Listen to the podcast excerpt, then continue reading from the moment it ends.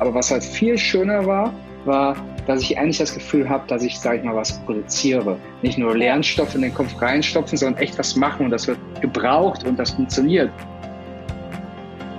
Hallo und herzlich willkommen zur fünften Folge des Podcasts Jobnavigation. Menschen und ihre Berufe. Jeden Montag lernst du hier einen neuen spannenden Beruf von einem Insider kennen. Mein Name ist Anni Nürnberg und ich unterstütze mit meinem Unternehmen Jobnavigation Menschen dabei, den Beruf zu finden, der zu ihnen passt. Ich freue mich, dass du heute dabei bist und ich freue mich auf ein spannendes Interview. Heute lernst du nicht nur einen Beruf kennen, sondern direkt vier Stück. Der Physiker Fabian arbeitet in einem großen Konzern der Halbleiterindustrie und ist schon in der vierten Position dort.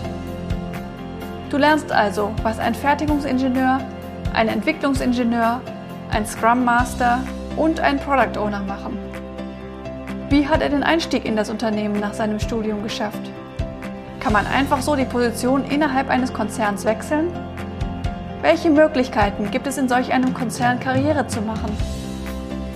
Wie ist es, in den Niederlanden zu leben und zu arbeiten? All das erfährst du gleich in der heutigen Folge dieses Podcasts. Fabian, es freut mich sehr, dass wir dieses Interview zusammen machen. Wir haben uns ja im Physikstudium kennengelernt. Wir genau. haben zusammen fünf Jahre in Aachen Physik studiert. Wann bist du fertig geworden? 2014, oder? 2014, genau. Ich glaube im September, ja. Okay. Und wie war das dann? Was hast du dann gemacht, um einen Job zu finden? Was waren so deine Ideen? Erzähl mal so ein bisschen. Ja, was waren meine Ideen? Da sage ich mal, im Studium, Physikstudium, ich habe mich eigentlich immer für Technik und sowas interessiert und wie Sachen funktionieren. Allerdings habe ich im Studium selbst gelernt, also ich verstehe gerne Sachen, lerne gerne Sachen, aber ich habe so ein bisschen Erfolgserlebnisse nötig. Und einfach bei Grundlagenforschung habe ich gemerkt, manche Leute finden das total toll, aber für mich war es nicht so echt befriedigend, weil es dauert halt total lange, dass man irgendwie so ein Erfolgserlebnis hat, sag ich mal fünf oder zehn Jahre, bis deine Forschung mal echt gute Ergebnisse gibt oder die Sachen Anwendung kommen, habe ich so gedacht, hm, naja, muss irgendwie nicht sein für mich. Es ist gut, dass es Leute gibt, die es das mögen, aber war nicht sowas für mich. Und ja, irgendwie war ich dann so abgetönt am Ende davon, dass ich mir gedacht habe, okay, scheiß drauf, ich will halt irgendwie doch nur schon mal viel Kohle machen und ein bisschen rumkommen vor allen Dingen.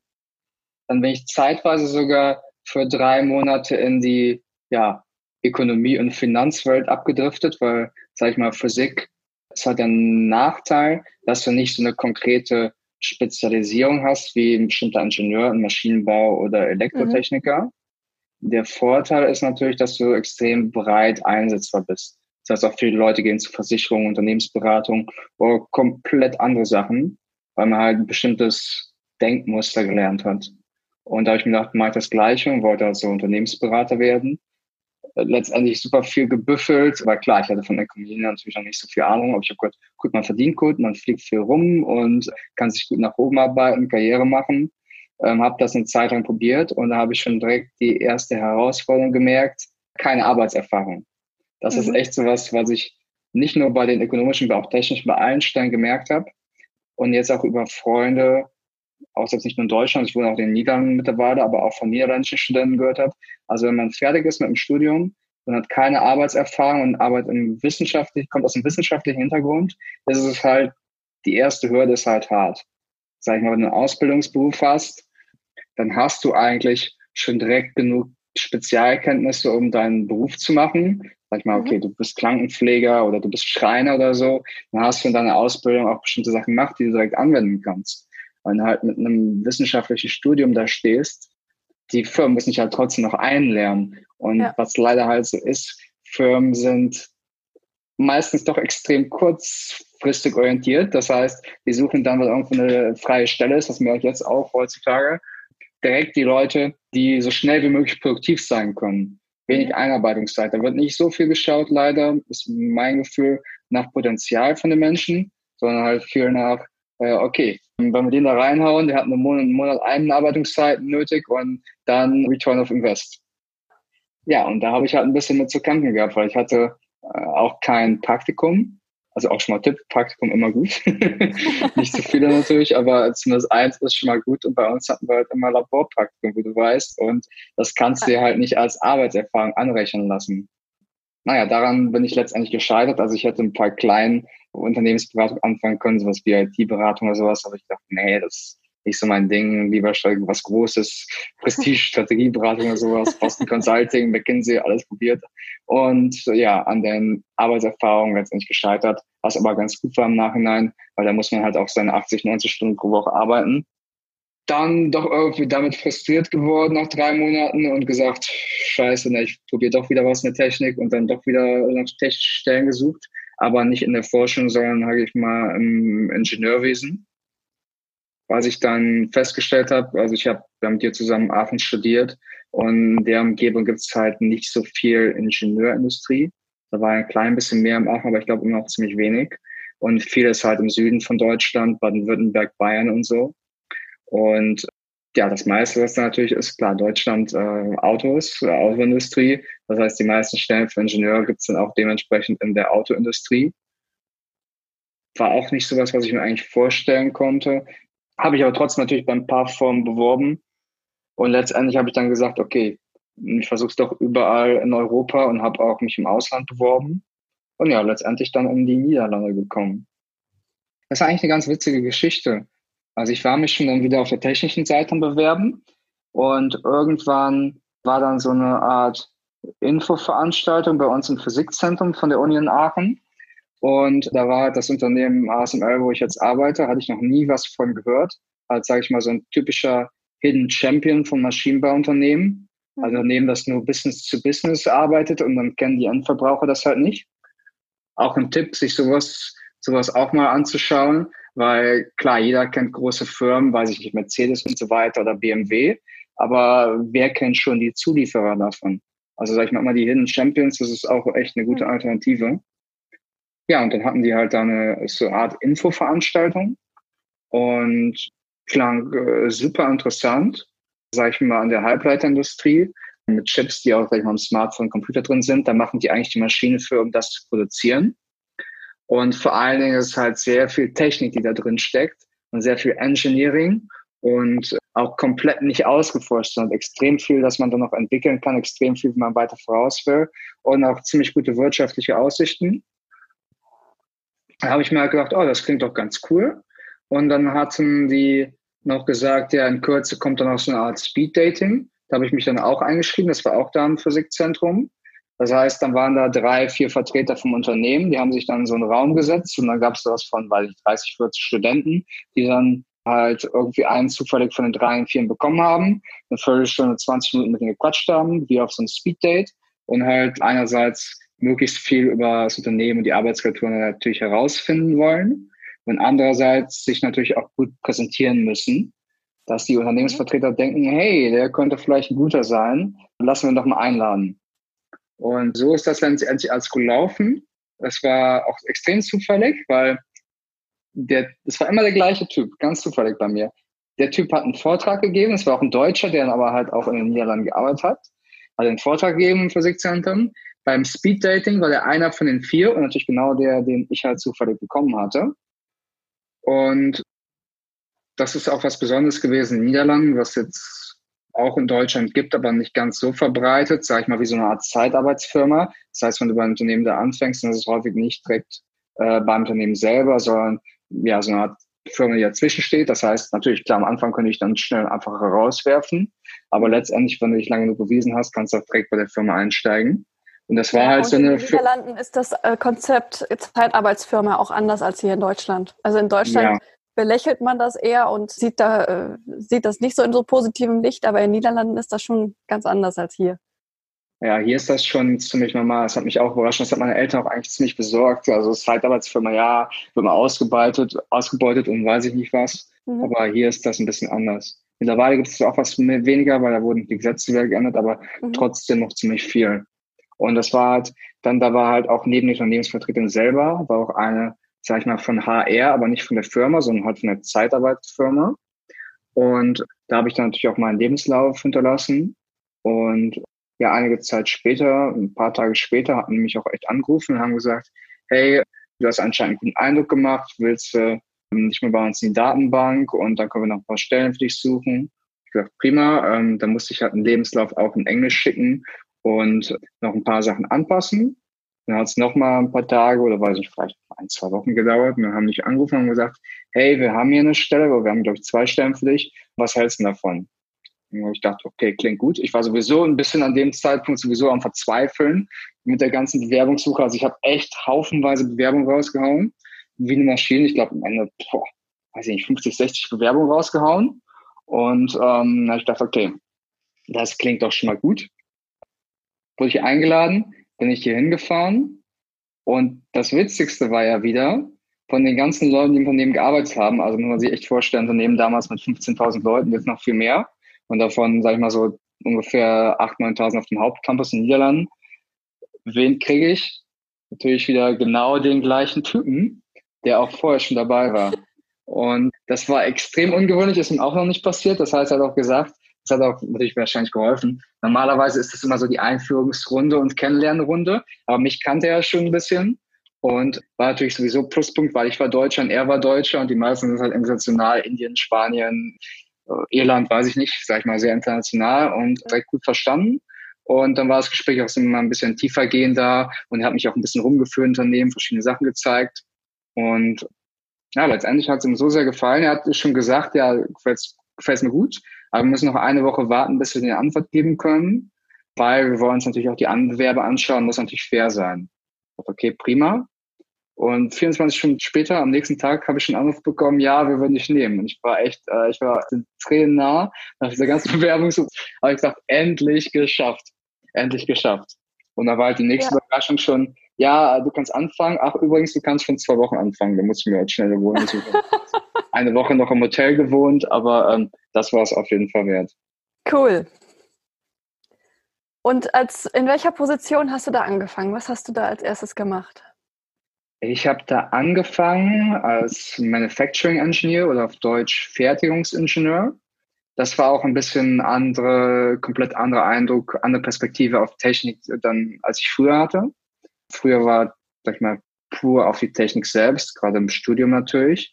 Mhm. Und äh, Fertigungsingenieur ist eigentlich, du sorgst dafür, dass die Produktion schneller läuft, effizienter, weniger Fehler passieren, dass es günstiger wird. Sag ich mal, den ganzen Produktionsprozess oder einen Teil davon optimalisieren. Und dafür musst du natürlich auch die Technik dahinter verstehen. Aber das ist, sag ich mal, nicht das zentrale Teil von deinem Beruf. Mhm. Das Zentrale ist echt das Optimalisieren. Und ich war sowieso immer, ja, deutsche Effizienz, ich fand es schön zu optimalisieren. Optimieren, ja genau. Fand ich prima. Habe ich gedacht, super, genau was für mich. Und ähm, Man merkt, dass du lange schon in den Niederlanden lebst. Manche Wörter sind etwas anders, als wir es hier haben. ja, ja, genau, das ist ganz schlimm. Das schleicht sich halt irgendwann so ein. Und jetzt habe ich halt so in den Niederländischen gebrauche ich halt häufig für Unglück deutsche Wörter und aber nach so halt ein paar Jahren, ich bin jetzt schon mehr als fünf Jahre hier, schleicht sich das auch umgekehrt ein. Das ist voll schlimm. Ja. Ja. Kann ich keine Sprache mehr gut, aber alle so ein bisschen. Naja, ich habe dann auf jeden Fall, hm, habe da meinen Spaß mit gehabt und zwar halt anders, als ich erwartet hatte. Mhm. Ähm, sag ich mal, das Studium war, fand ich schon knüppeldick, würdest du wahrscheinlich auch sagen. Und jeder sagt ja immer so, das ist jetzt der Ernst des Lebens. So, du kommst auf die Grundschule, jetzt beginnt der Ernst des Lebens. Du kommst aufs Gymnasium, jetzt beginnt der Ernst des Lebens. Studium, jetzt beginnt der Ernst des Lebens. Und Arbeit natürlich genau das Gleiche. Und dann habe ich angefangen zu arbeiten und ich muss sagen, verglichen mit dem Studium, vor allem dem Endspurt, Masterarbeit am Ende und so weiter, Halleluja. Es war wie eine neue Welt, wie Ferien so ungefähr. Sag ich mal, gerade hier in Niederlanden ist die, die Arbeitskultur halt ziemlich kollegial und flache mhm. Hierarchien. Mhm. Das heißt, auch Leute, die du nicht kennst, sprichst du einfach im Vornamen an. Das hat mir mhm. sowieso super gefallen hier. Das heißt halt in Deutschland, glaube ich, kleine Unternehmen, aber weniger in großen Unternehmen. Und deswegen habe ich mich echt ein bisschen gefühlt von der Atmosphäre im Studium. Aber was halt viel schöner war, war, dass ich endlich das Gefühl habe, dass ich, sage ich mal, was produziere. Nicht nur Lernstoff in den Kopf reinstopfen, sondern echt was machen und das wird gebraucht und das funktioniert. Und dann dauert das ein paar Wochen, dann sehe ich, was da passiert. Also, sag ich mal, ein bisschen, sag ich mal, wie was Kreatives, wenn du halt irgendwas malst und oder was kochst und dann ja. bist du ein paar Stunden dran, aber dann siehst du halt ein Ergebnis. Das war extrem befriedigend, würde ich sagen. Cool. Und auch die Arbeitszeiten, sag ich mal, im Studium halt durchgepaukt, im Wochenende in Arbeiten, in Abenden und Jetzt beim Arbeiten war es plötzlich am Anfang so echt, sag mal, 9 to 5, blöd gesagt. Du arbeitest halt deine 40 Stunden, dann gehst du nach Hause und hast du echt frei. Da musst du halt nicht, das ist nicht, wenn du äh, mehr zu tun hast auf der Arbeit, dass du das alles mit nach Hause nimmst. Dann wird halt äh, überlegt, okay, was sind die Prioritäten, das andere fällt halt weg. Aber es mhm. ist nicht mhm. so, dass du, sag ich mal, durchpacken musst. Und das war auch extrem cool. Ich hatte plötzlich eigentlich mehr Freizeit und nicht weniger Freizeit als im Studium. Wie wurdest du da eingearbeitet? Ja, ein bisschen, ich würde sagen, ins kalte Wasser geworfen und schwimmen lassen. Also das war, das war schon der, der schwierige Teil. Also du hast halt keine Ahnung am Anfang, wo es drum geht. Und ähm, das ist auch nicht so, dass du ein Buch in die Hand bekommst, so ja, hier, das musst du lesen und dann bist du eingearbeitet. Ja gut, mittlerweile ist ein Training natürlich auch schon ein bisschen besser, aber trotzdem, sag ich mal, gerade bei uns in der Firma ist eine sehr technische Firma, extrem viel Detailwissen und äh, da gibt's halt kein, sag ich mal, da gibt es ein paar Einführungstraining, aber kein generelles Buch, was du durchlesen kannst und dann hast du ein bisschen eine Idee über all die Sachen. Es ist einfach viel zu viel Information. Direkt mhm. am Anfang gemerkt, du wirst halt überflutet mit Informationen und du wirst überflutet mit Abkürzungen. Das ist auch, glaube ich, gerade sowas in großen Unternehmen. Also nicht nur bei uns, bei Niederlanden, ja, sondern auch von meinem Vater habe ich in Deutschland gehört. Echt, du wirst überflutet von Abkürzungen. Ich weiß noch, das erste Mal, dass ich in einem echten technischen Projektmeeting saß, so 20 Leute, wir standen alle, sage ich mal, auf dem Fernseher an der Wand und einer hält einen Vortrag eine Stunde. Ich habe echt nichts verstanden, aber echt nichts um Gefühl dafür zu geben. Ich wusste nicht mal, geht es hier um Hardware oder Software. Es waren echt nur Abkürzungen und immer so, vier Buchstaben abkürzen. Das ist so bei uns ja. so ein bisschen der Standard. Und dann habe ich den Typen erstmal gefragt, worum es eigentlich, worum es eigentlich ging und saß dann nach dem Meeting noch eine halbe Stunde mit ihm zusammen. Habe es trotzdem noch nicht komplett gerafft, aber so ein bisschen eine Idee gehabt. Und das ist halt so gewesen, echt die ersten zwei, drei Monate ein bisschen durchkämpfen durch die ganzen Abkürzungen. Es ist wie so eine neue mhm. Sprache lernen. Ja. Nicht nur die Abkürzungen, sondern auch die Wörter, die halt selbst benutzt werden, so ein großes Unternehmen. Haben die eigentlich Niederländisch oder Englisch gesprochen da? Ähm, Englisch, also Unternehmenssprache okay. war Gott sei Dank Englisch, weil ich konnte halt absolut kein Niederländisch. Das hat es mir ja. halt ein bisschen einfacher gemacht. Ja. Du merkst halt nur, wenn halt gar keine Ausländer dabei sind. Also bei uns ja. sind echt so gefühlt ja, mehr als 50 Prozent ähm, international, wahrscheinlich okay. 60 Prozent. Aber wenn halt die Niederländer nur unter sich sind bei der, beim Kaffeeautomaten, wird natürlich dann auch Niederländisch gesprochen. Und manchmal fallen die auch per Unglück auch so ein bisschen in den Rhythmus und dann muss man halt das Ausländer sagen, äh, sorry, English please. Ja. Die sind aber auch super freundlich, sind da super tolerant, also dann äh, wechseln die auch direkt.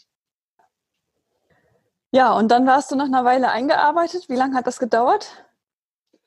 Ja, es hat schon extrem lang gedauert. Ich glaube, gerade bei uns ist es so komplex. Also ich glaube, so lang muss man sich nirgendwo anders so ein bisschen einarbeiten. Also ich sag mal, bis du, bis du halbwegs einen Überblick hast, das dauert schon so sechs Monate. Und bis du dann selbstständig echt was beitragen kannst, sag ich mal richtig selbstständig, das dauert schon mal ein Jahr bei uns. Okay. Also das ist natürlich abhängig von der Abteilung, wo man anfängt. Bei mir war, ähm, äh, auch wenn es Fertigingenieur war, war es noch in Forschung und Entwicklungsabteilung und da dauert es extrem lange. Sag ich mal, wenn du zum Beispiel in der Fabrik arbeitest oder bei Customer Support, dann musst du nicht, sag ich mal, so die Detailkenntnis haben, dann, dann kann es auch schon mal schneller gehen. Aber selbst da, dann dauert es halt kein Jahr, dann dauert es halt, weiß ich nicht, vier Monate, ein halbes Jahr. Also es ist schon nicht normal zu vergleichen mit anderen Unternehmen. Da ist man schon ein Stück schneller eingearbeitet.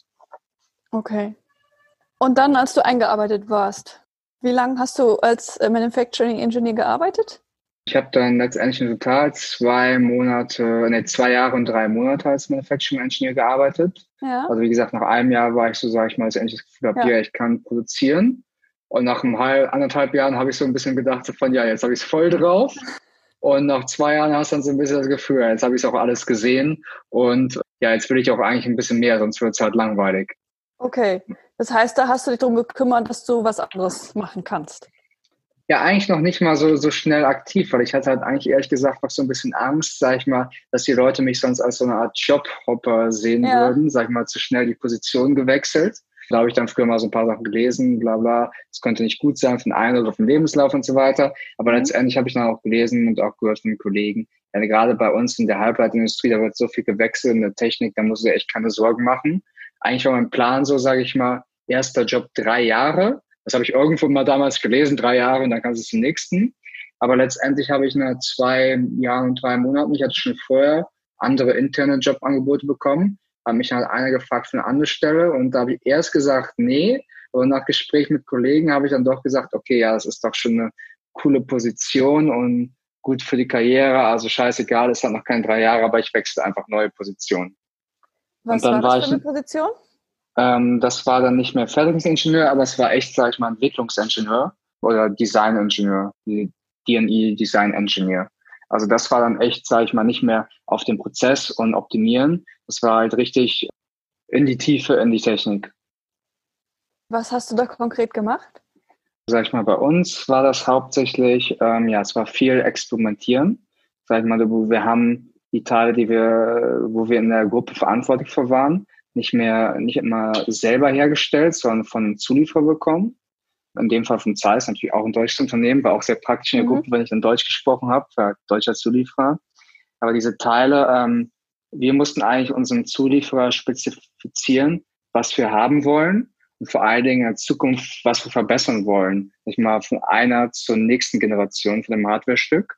Und wenn die neuen Stücke reingekommen sind bei uns, die Teile komplett untersuchen, auseinandernehmen, gerade Prototypen, experimentieren bis zum geht nicht mehr haufenweise Datenanalyse und dann eigentlich schauen, diese, unter, diese Teile vom Zulieferer, sind die so, wie wir erwarten, dass sie sind und passen okay. die so in unsere Maschinen, wie sie es müssen. Also auch integrieren, zusammenpacken mit dem Rest von unserer Maschine.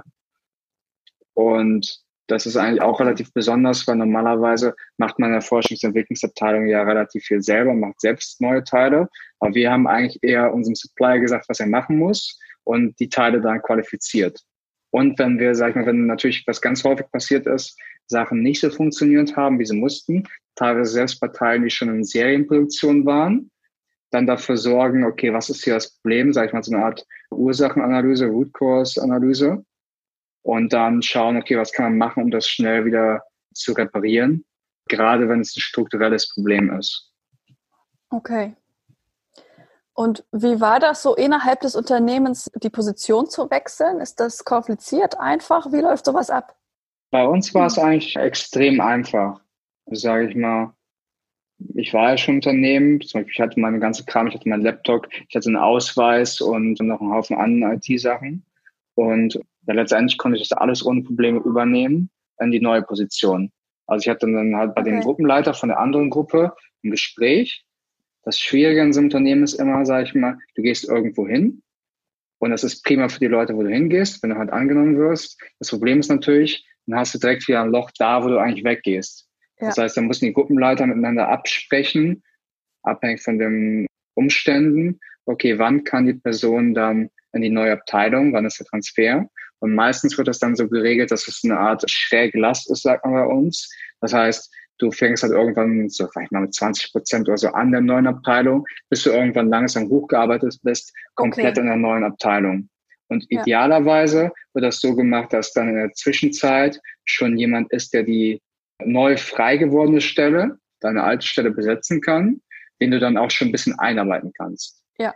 In der Realität ist es eigentlich meistens so, dass das alles so schnell geht und dann, sage ich mal, wenn eine neue Stelle so dringend besetzt wird, dass die Kacke schon so am Dampfen ist, dass häufig passiert, dass du deinen Nachfolger nicht mehr siehst und dass dann zeitweise, sag ich mal, die Position durch die über Kollegen, durch die Ex-Kollegen übernommen wird, was natürlich für die auch eine riesen Extrabelastung ist. Und dann mhm. kommt wieder die neue Person rein und dann ist kein direkter Transfer möglich. Und das ist immer so ein bisschen so ein kleines Drama für die Altabteilung. Für dich selber ist es eigentlich ziemlich einfach, in die neue Abteilung zu gehen. Also ich bin da reingekommen und dann war ich halt da und ich hatte auch schon ein bisschen, sag ich mal, weil ich an ähnlichen Projekten gearbeitet hatte, auch ein bisschen Ahnung vom Inhalt. Natürlich nicht in die Tiefe, aber ich konnte mich schon relativ schnell da zurechtfinden. Aber halt natürlich, die haben dann gesagt, letztendlich, weil ich auch ein ziemlich motivierter Kerl war. Und sage ich mal, ich würde auch im Nachhinein sagen, natürlich, wenn ich da permanent arbeiten würde, in der Fertigungsingenieurposition auch ein bisschen überqualifiziert war, haben letztendlich gesteckt, so sage ich mal, als ich da weggefangen bin, mussten ja erstmal drei Leute einstellen, um die Stelle wieder zu füllen. war schon ein Kompliment. Ich wurde leider nicht für drei Leute bezahlt, das wäre besser gewesen. Äh, war denn der Wechsel mit einer Gehaltserhöhung verbunden? Nee, leider nicht. Das hätte ich eigentlich auch gehofft. Also ich denke, das ist auch in jedem Unternehmen halt unterschiedlich, was so ein bisschen die Philosophie ist. Bei uns gab es sogar eine Regel, habe ich mir dann stecken lassen. Das ist, das wissen halt dann, das weiß dann halt nicht jeder, dass anscheinend, wenn man die Position wechselt, man nicht mal, eine, äh, sag ich mal, eine, auf eine neue Stufe kommen kann. Sag ich mal, bei uns ist eine Art Stufengehaltssystem und da hast du halt eine Nummer zugewiesen von irgendwie 1 bis 14 oder bis 15 und dann kommst du halt nicht in die nächste Stufe. Das ist festgelegt, okay. dass Leute wahrscheinlich nicht zu schnell wechseln oder zu viel wechseln oder nicht die falschen Motivationen dahinter stehen. Ich habe auch damals schon, natürlich klar, jeder will das, ich habe damals schon mit dem neuen Gruppenleiter gesagt von, hey, ähm, ich will aber auf jeden Fall, äh, das ist viel mehr Verantwortung, die Position. Ich will auch hoch in meiner Gehaltsklasse.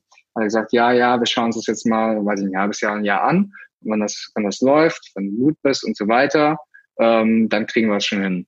Und Gott sei Dank hat er sich auch an sein Wort gehalten und das dauert dann halt, weiß ich, acht Monate oder so und dann war ich halt auch befördert. Aber nicht direkt. Also das war halt leider nicht so. Wie war denn dein Einstiegsgehalt? Ich glaube, es waren damals 46.000 äh, Euro im Jahr. Sowas, ja. Es ist natürlich ja. hier in den Niederlanden. Das heißt, also in Deutschland kann es natürlich ja. ein bisschen anders sein. Was hier ist, sage ich mal, die Mieten und die Lebensmittelkosten sind schon ein bisschen höher. Nicht die Lebensmittel, die Restaurantkosten. Andere Kosten sind ein klein bisschen kleiner. Sag ich mal, Kaffee oder sowas anscheinend scheiß günstig. Ja, bringt mir nicht so viel. Ich trinke nicht Kaffee. Die meisten Sachen sind ein klein bisschen teuer. Dafür muss man natürlich äh, auch korrigieren. Die Steuersätze sind ja auch etwas anders. Kommt ja nicht wie, wie in Deutschland das gleiche Netto beim gleichen Brutto. Also die Steuersätze sind, unterscheiden sich einfach. Das heißt, da warst du dann in der neuen Abteilung und wie lange bist du da geblieben? Ähm, da bin ich eigentlich immer noch in der gleichen Gruppe, in der gleichen Abteilung, so. aber halt in anderen Positionen. Also okay. Also hast, sag ich mal, wenn du natürlich Karriere machst, hast du verschiedene Möglichkeiten. Du kannst zwischen Unternehmen wechseln, du kannst innerhalb von Unternehmen wechseln. Das ist, sag ich mal, der geniale Vorteil von einer großen Firma. Du kannst innerhalb einem Unternehmen wechseln. Du kannst bestimmte Kenntnisse und Prozesskenntnisse und auch Netzwerkkontakte mitnehmen aber halt trotzdem noch dich weiterentwickeln, andere Sachen machen. Weil kannst halt, gerade je größer das Unternehmen ist, eigentlich je einfacher kannst du wechseln. Und dann gibt es halt Leute, die wachsen und wechseln halt, sage ich mal, vertikal. Das heißt, die werden befördert von einer in die nächste Position. Da gibt es Leute, gerade Leute, die, sag ich mal, sag ich mal, mehr oder weniger zufrieden sind auf ihrem Niveau und einfach nur ein bisschen was erleben wollen, gut Deutsch gesagt. Mhm. Die wechseln halt horizontal die wechseln einfach in eine komplett andere Funktion. Da gibt es Leute, die sind Projektleiter, die werden plötzlich Gruppenleiter, äh, aber auch in der Abteilung gibt es Leute, die sind plötzlich, weiß ich, in der Optik und gehen plötzlich zur Mechatronik. Das ist natürlich immer auch natürlich ein Nachteil verbunden am Anfang, weil du verlierst halt ein bisschen deinen, sag ich mal, höheren, deine Vorteile durch deine Kenntnisse in deinem alten Beruf. Also du musst dich wieder neu einarbeiten. Ja. Ähm, das heißt, kurzfristig ist ein Nachteil, langfristig ist es ein Vorteil, weil du halt deine Kenntnisse verbreiterst. Das ist gerade, ja. wenn du weiter aufsteigen willst, schon ein großer Vorteil. Naja, und ich habe halt, mir hat die Stelle oder die, ja, die Gruppe, sage ich mal, inhaltlich so gut gefallen, wo ich dann als Entwicklungsingenieur war, dass ich da halt geblieben bin. Und dann, oh, wie lange war ich in der Position? Ich glaube auch so zwei Jahre in der Position. Und dann haben sie, da haben die bei uns neue Art von Projektmanagement angefangen. Es gibt ähm, klassische Projektmanagement, das nennt man dann, ähm, sage ich mal, Waterfall, Wasserfallprinzip. Und dann gibt es halt, sage ich mal, was man auf dem Software ziemlich weit verbreitet hat, Agile. Mhm. Ähm, das ist ein komplett anderes Projektmanagement-Prinzip. Ich will jetzt nicht in die Details auf eingehen, das wird zu lange, aber ähm, das wurde halt ausgerollt. Und deswegen gab es plötzlich Bedarf an neuen Positionen, die es halt vorher nicht gab, neuen Rollen. Und eine davon war der sogenannte Scrum Master da eigentlich so ein bisschen, ja, man darf es nicht sagen, dass mehr so im alten System, also wie so eine Art ja, Teamleiter-Funktion hat oder sag ich mal mehr fürs People-Management verantwortlich ist. Und ja, das war irgendwie so, ähm, wir hatten vorher einen gehabt, der das gemacht hat, aber der war halt nicht so gut darin, muss ich ehrlich sagen. Der war halt auch komplett neu da drin, der hatte absolut keine technischen Kenntnisse. Und das hat halt schon sehr, relativ schwierig für ihn gemacht, irgendwas dem Team zuzufügen. Und irgendwie die Position wollte auch niemand so richtig machen, weil ja, Haufen Ingenieure, jeder voll 100% auf Technik und dann so ein bisschen Prozess, Soft Skill machen. Ja, das war nicht so jedem sein Favorit. Und irgendwie habe ich das dann halt letztendlich ausgefüllt, weil ich es doch schon wichtig fand, dass das jemand macht. Nicht mehr, weil ich jetzt so besonders gesagt habe, okay, ich will das unbedingt machen, aber es war halt irgendwie was Neues mal zu entdecken. Und dann habe ich das halt eine Zeit lang gemacht, sechs Monate. Und das war halt im Parallel ähm, zu meinen Ingenieurtätigkeiten. Also ich war immer noch Entwicklungsingenieur, sag mal sowas 60 Prozent meiner Zeit und dann 40 Prozent von meiner Zeit Scrum Master. Und da hast du halt bestimmte, mhm. was ja die Prozesse und die Zusammenarbeit im Team eigentlich optimiert. Das heißt, du hast dafür gesorgt, dass die, dass die Kommunikation gut läuft, dass die Leute sich wohlfühlen im Team, aber auch, dass man zum Beispiel alle zwei, drei Wochen zurückschaut, hey, was ist denn gut gelaufen, was ist schlecht gelaufen, wo musst du dran arbeiten? Da habe ich halt auch irgendwann gemerkt, ja, da auf die Position wurde irgendwie immer so ein bisschen heruntergeschaut, auch gerade natürlich in so einem Plan, so einem sehr extrem technischen Umfeld. Und dann gab es eine andere Position, sag mal, ein Agile-Team, da gibt es das Team selber, die Ingenieure, dann gibt es den Scrum Master, der so ein bisschen für Prozesse und People Management verantwortlich ist. Und dann gibt es den sogenannten Product Owner, der halt eigentlich sagt, was die Prioritäten sind und, sag ich mal, inhaltlich den Ton abgibt vom Team. Sagt dem Team nicht, wie, wie das Team die Arbeit zu machen hat. Der sagt, ich will das jetzt haben und ich will es dann haben und macht es mir so ungefähr. Und das fand ich eigentlich immer viel cooler, irgendwie. Ich war auch sehr technisch. Und zwar den ist Ton doch, angeben, klar. Ja, den Ton angeben, natürlich. Aber das nicht auf ein Jahr, ohne, ohne Witz. Das war halt auch so ein bisschen die Motivation. Du bist halt dann schon, äh, fühlt sich zumindest irgendwie so an, so ein Stück höher. Du hast halt ja. sozusagen so echt so ein Team unter dir. Und beim, beim Scrum Master, das war halt mehr so ein bisschen, ähm, was natürlich auch wichtig ist, aber ähm, Leading without Power, sagt man dann. Dass man so ein bisschen gleichgestellt ist und alles, dass man nicht so hierarchisch macht, sondern halt so ein bisschen gut beireden und so. Und ja, du fühlst dich halt irgendwie, fühlte sich die Position nicht überwertig an, sondern mehr unterwertig an. Umgekehrt hat der Product Owner, das war immer so ein bisschen der gefühlte Boss, der den Ton angegeben hat. Und das fand ich halt cool natürlich auch. Ja, dann war aber die Stelle schon besetzt bei uns, natürlich ein anderen Product Owner. Unser Product Owner, der hatte in unserem technischen Gebiet noch nicht mal so viel Hintergrundkenntnisse wie ich. Und ich war dann schon letztendlich im Unternehmen auch schon vier Jahre und ich hatte auch ziemlich gutes technisches Verständnis, denke ich. Und dann auch doch schon, sage ich mal, auf Technikgebiet hat er mich natürlich auch häufig für Sachen gefragt und ich habe schon mal manchmal auch sogar inoffiziell im Team ein bisschen den Ton angegeben. Und wir hatten einmal so einen Agile Coach bekommen, der sich das dann mal eine von ein paar von den Team-Meetings angeschaut hat. Und er war nachher total überrascht. Er dachte, ich wäre der Product Owner und der andere Kerl wäre der Scrum Master. ist ein bisschen lachen. Ja, ich musste mich dann auch entscheiden. Dann waren plötzlich noch mehr Scrum Master nötig. Ich hätte auch von zwei Teams gleichzeitig Scrum Master werden können, also 100% Scrum Master, kein Entwicklungsingenieur mehr. Und man hatte echt ein bisschen längere Zeit überlegt, okay, welche Richtung will ich jetzt? Will ich echt so ein bisschen, sagen People Management, die Schiene oder doch lieber Product Owner? Ich meine, in jedem größeren Unternehmen hast du eigentlich drei Hauptlaufbahnen, beim einem technischen Unternehmen hast du drei Hauptlaufbahnen. Du hast die Spezialistenschiene. Das heißt, du bist zum Beispiel Ingenieur und dann wirst du Senior Ingenieur und dann wirst du Principal Ingenieur und dann wirst du Architekt und weiß nicht was, bis du irgendwann Fellow bist. Heißt, dann bist du eigentlich pur technisch. Dann gibt's die Management-Seite, People Management. Du musst du erst, sag mal, Teamleiter, Gruppenleiter, Abteilungsleiter und halt, ja, so geht das entsprechend weiter hoch. Und dann gibt's die Projektleiter, das heißt, dann bist du zum Beispiel ja ähm, ein Projektleiter, Senior Projektleiter, Project Cluster Manager, Product Development Manager, ja, die Rollen. Und irgendwie hat mir das immer mehr gelegen, denke ich. Weil ich bin halt auch jemand, der gerne nicht nur gerne Sachen effizient hat, sondern auch gerne Sachen regelt, äh, gut plant und auch gerne dafür sorgt, dass Sachen erledigt werden, einfach den Leuten auch hinterherläuft. Und das ist für so eine Position als Projektleiter auch einfach oder Product Owner oder wie es auch immer heißt, schon ziemlich gut. Und das Witzige war, als ich auch gewechselt bin vom Fertigungsingenieur zum Entwicklungsingenieur, waren meine alten Kollegen eigentlich ziemlich überrascht. Haben halt eigentlich alle gedacht, ich will als nächstes Projektleiter werden fand ich eigentlich gut im Nachhinein auch selber mal von denen zu hören, weil dann habe ich gedacht, okay, dann hat sich ja die Wahl doch bestätigt. Und letztendlich ist dann doch, mhm. ich habe meinen Gruppenleiter gesteckt, ja, ich will doch Product Owner werden. Ich mache das jetzt noch gerade Scrum Master, weil kein anderen da ist, aber ich will echt Product Owner werden. Da habe ich gesagt, okay, prima. Ich kann dir versprechen, dass wir irgendwann in den nächsten anderthalb Jahren oder sowas finden. Aber jetzt natürlich noch nicht, weil wir haben halt keine Stelle frei. Das prima, schauen wir mal. Gott sei Dank ist dann der andere doch drei Monate später in eine neue Abteilung hin. Und dann war die Lücke frei und dann wusste mein Gruppenleiter natürlich direkt, dass ich da eigentlich hin will. Und dann habe ich die Stelle auch direkt bekommen. Und ich war echt ja. super happy. Und in der Position bin ich jetzt immer noch seit letztem Juni, also jetzt seit über einem Jahr und äh, super happy damit. Ja. Was gefällt dir da so sehr? Ja, eigentlich einerseits bin ich noch äh, extrem dicht bei der Technik. Also ich bin nicht ein Manager-Manager, der einfach nur Kapazität und Ressourcen von A und Budget von A nach B schiebt auf dem Rechenbrett, sondern ich habe echt noch viel mit der Technik zu machen, zu tun. Und andererseits bist du halt doch schon so ein bisschen der Boss vom Team. Du gibst genau an, okay, was muss das Team machen und wie ist die Planung. Du hast halt extrem gute Visibility. Ähm, das habe ich auch gelernt im Unternehmen sehr wichtig.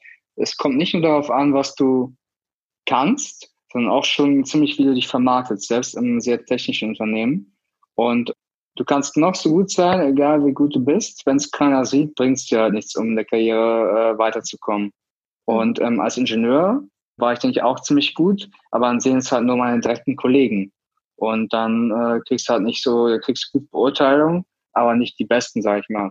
Aber in ja. so einer Position als, ähm, sag ich mal, gerade jetzt als Product Owner, aber als auch Projektleiter und so weiter, ähm, der gleichen Leistung sehen das halt viel mehr wichtige Leute, sag ich mal, weil du viel mehr kommunizierst an Interfaces mit anderen Gruppen, mit anderen Leuten, die noch ein bisschen höher stehen als du. Gerade wenn irgendwas schief läuft, ist das wunderbar. Dann weiß jeder, okay, weil ich nicht, sagen wir, der Fabian, der bekommt es geregelt, der macht das jetzt. Ja. Und obwohl du nicht mal eigentlich mehr leistet oder es nicht echt schwieriger ist, kommst du halt viel schneller, sag ich mal, mit der Karriere voran, weil die Leute das einfach mehr wahrnehmen. Ja. So, da gibt es natürlich auch Extremfälle, das darf man nicht zu viel machen. Es gibt auch so Leute, sagen wir so schön, Perception Management, die eigentlich absolut nichts können und einfach nur bluffen und halt äh, die ganze Zeit irgendwelche sinnlosen PowerPoint-Präsentationen machen, ohne Inhalt. Das ist natürlich das andere, der andere Extremfall, das will man auch nicht. Aber sag okay. mal so, gute Balance ist schon wichtig. Und wie lange hast du jetzt vor, Product Owner zu bleiben? Ganz ehrlich, wenn ich, wenn ich nach mir gehen würde, nach meiner Motivation denke ich wahrscheinlich noch so ein halbes Jahr und dann sogar ein bisschen höher. Also jetzt habe ich vielleicht mal meine neue Ambition, das ist dann eine Stufe höher, das nennt man dann Epic Owner, das nennt man Epic Owner, klingt so besonders. Ähm, das sage ich mal, wie sozusagen ein Projektleiter oben drüber. Dann hast okay. du halt nicht ein Team unter dir, dann hast du mehrere Teams, die für dich was liefern, aber nicht nur für dich, sondern auch für andere Projekte. Und aber okay. ist trotzdem schon ein bisschen höher, du kriegst da ein bisschen mehr Gehalt, aber du bekommst auch wieder ein bisschen mehr Visibility und ja, schon eine höhere Position.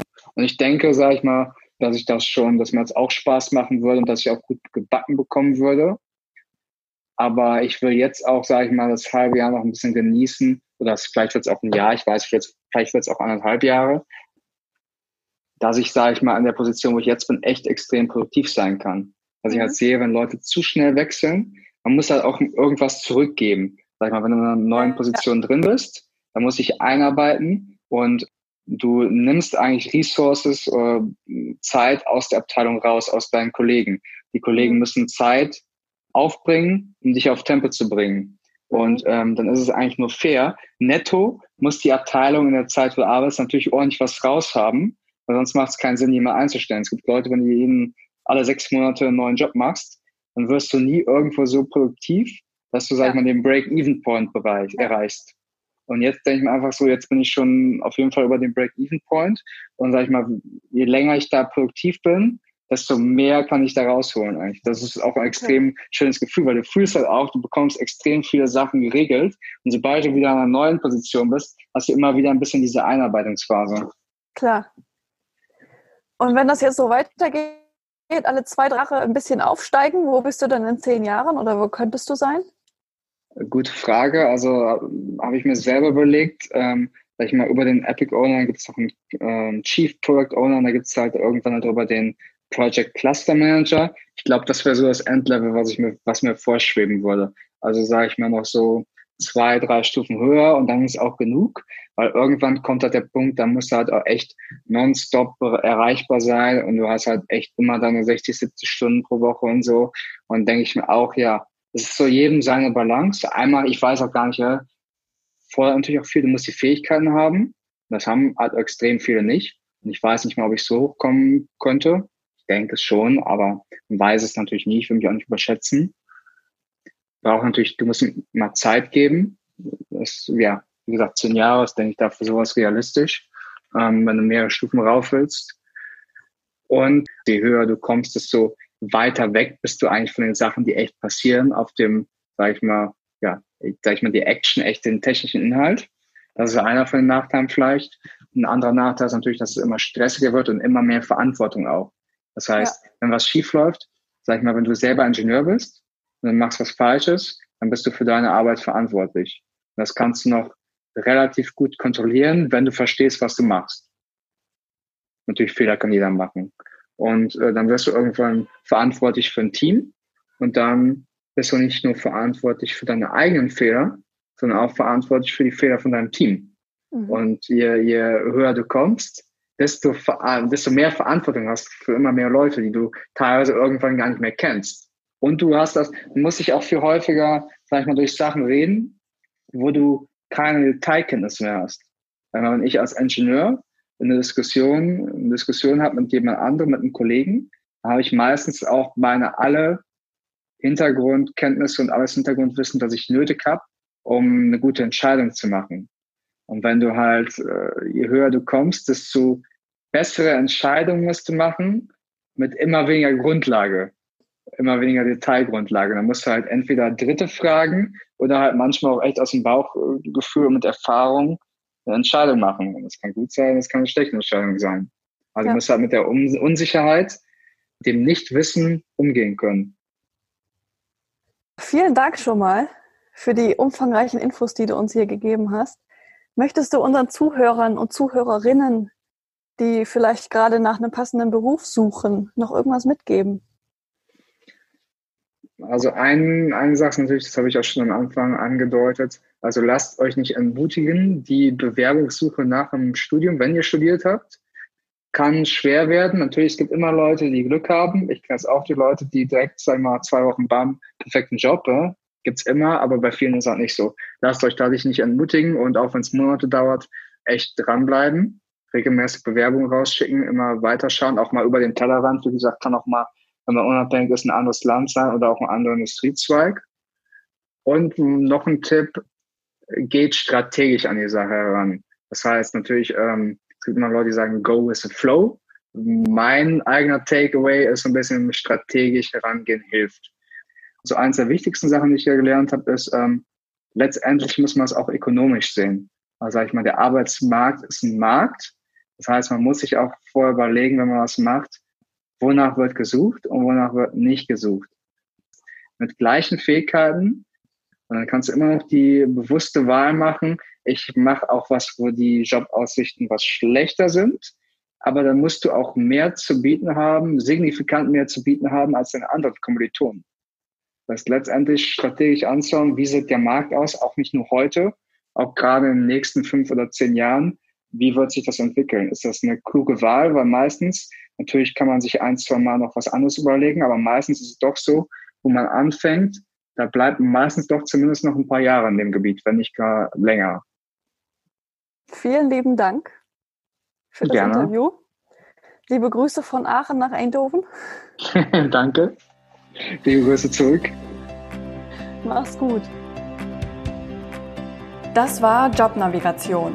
Menschen und ihre Berufe mit Anni Nürnberg. In dieser Folge ging es um Fabian und seine Tätigkeit bei ASML in Eindhoven. Wenn dir diese Folge gefallen hat, freue ich mich sehr über deine Bewertung. Schreib mir auch gerne, welche weiteren Berufe dich interessieren unter podcast.jobnavigation.de. Ich freue mich schon auf nächste Woche Montag. Da geht es weiter mit der betörenden Stimme von Dia, die als Hypnosecoach arbeitet, um Menschen zu helfen, innere Blockaden zu lösen. Schalte ein. Das ist einfach das Schönste, zu sehen, wie Menschen in ihre Kraft kommen.